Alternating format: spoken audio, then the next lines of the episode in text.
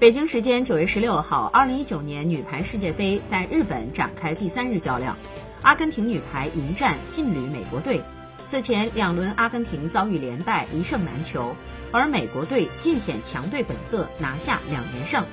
本场比赛是美国队连续胜利纪录，豪取三连胜，还是阿根廷女排止住颓废，值得期待。双方激战四局，最终阿根廷一比三不敌美国队。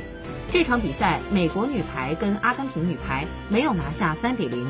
美国女排对阵阿根廷只拿下两分，三场比赛积为七分，也就失去了两分。而中国女排横扫俄罗斯，积分已是九分，美国女排想要在此之后的比赛中再度逆转，可能性已经很低了。